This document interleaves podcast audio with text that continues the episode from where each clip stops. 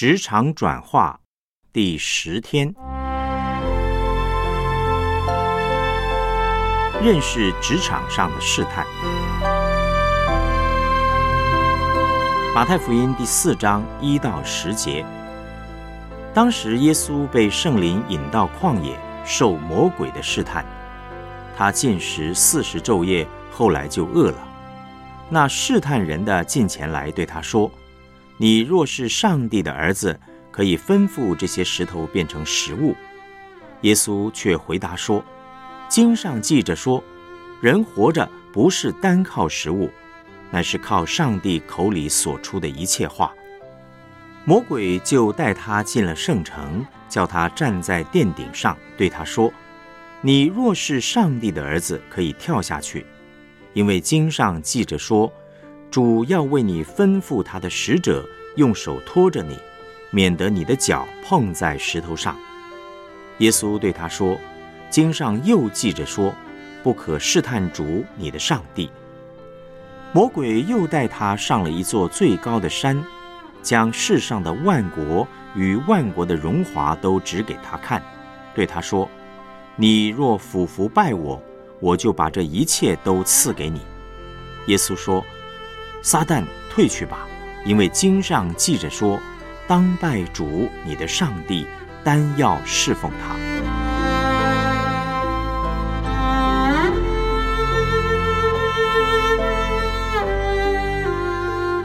雅各书一章十三到十五节。人被试探，不可说我是被上帝试探，因为上帝不能被恶试探，他也不试探人。但个人被试探，乃是被自己的私欲牵引诱惑的。私欲既怀了胎，就生出罪来；罪既长成，就生出死来。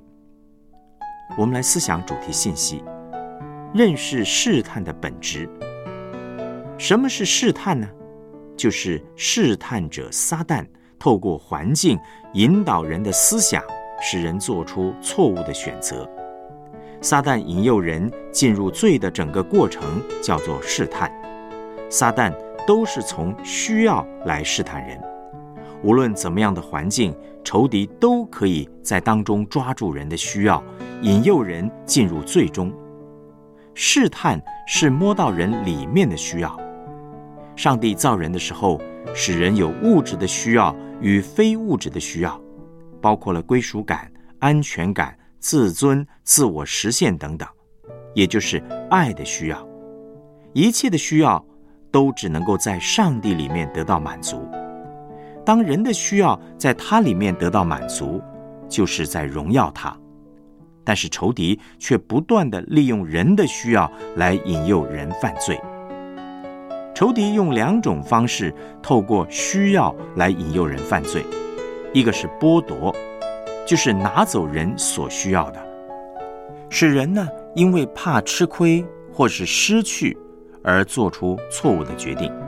第二是引诱，就是给人超过所需用的，例如高额的金钱、永不改变的保证、至高的尊荣礼遇、千万人的拥戴等等。我们受造有许多的需要，满足这些需要也的确没有错，但是撒旦呢，却会利用这些需要引导我们不把上帝当上帝，不听从他的话而做出错误的选择。耶稣也曾经受到撒旦的试探，撒旦利用需要，想诱使耶稣选择不让上帝做上帝。第一个试探呢，是对物质的需要。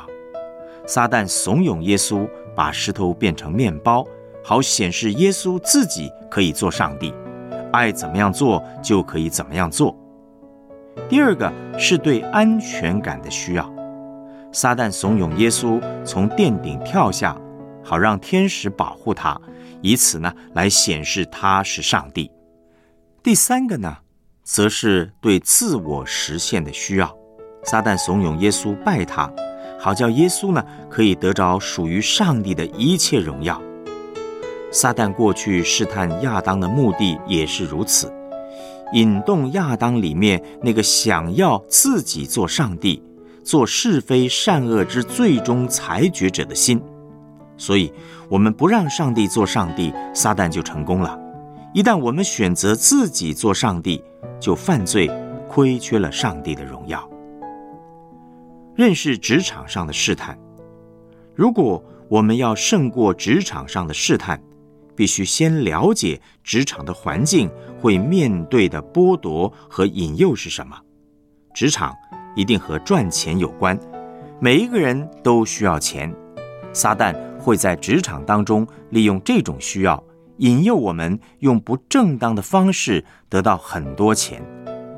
另外呢，职场。也跟人的安全感息息相关。金融风暴影响全球，裁员风气盛行之时呢，就有人会想透过不正当的手段来保住工作。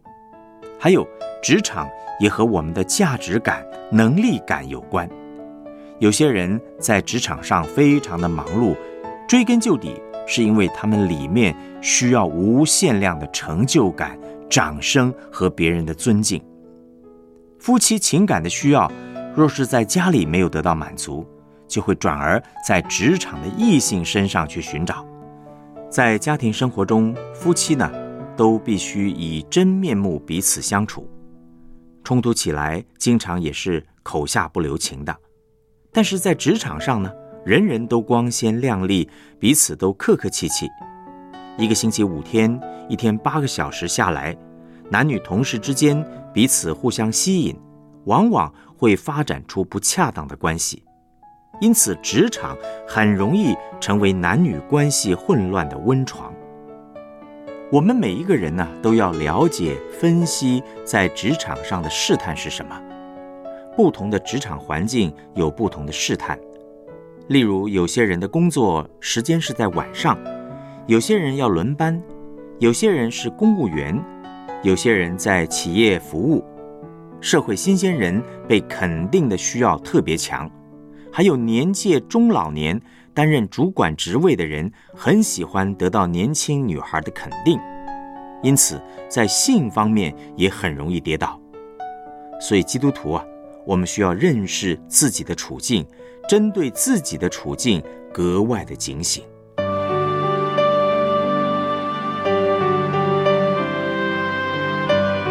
我们来思想两个问题。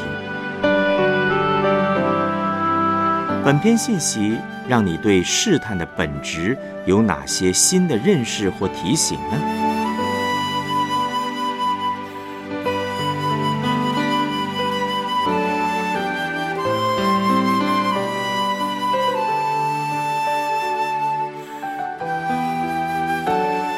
检视一下自己在职场上的试探是什么？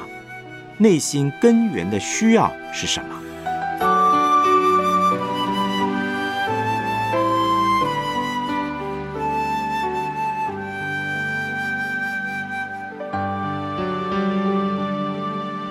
我们一起献上祷告。亲爱的耶稣，谢谢你将丰盛的生命赏赐给我，使我因信可以在基督里有满足的喜乐。我将自己现在内心的需要、面对的试探和挑战告诉你。愿你用你的真理与恩典，使我心满意足，不落入试探之网罗。愿我天天都让你做我的上帝。奉主耶稣基督的名祷告，阿门。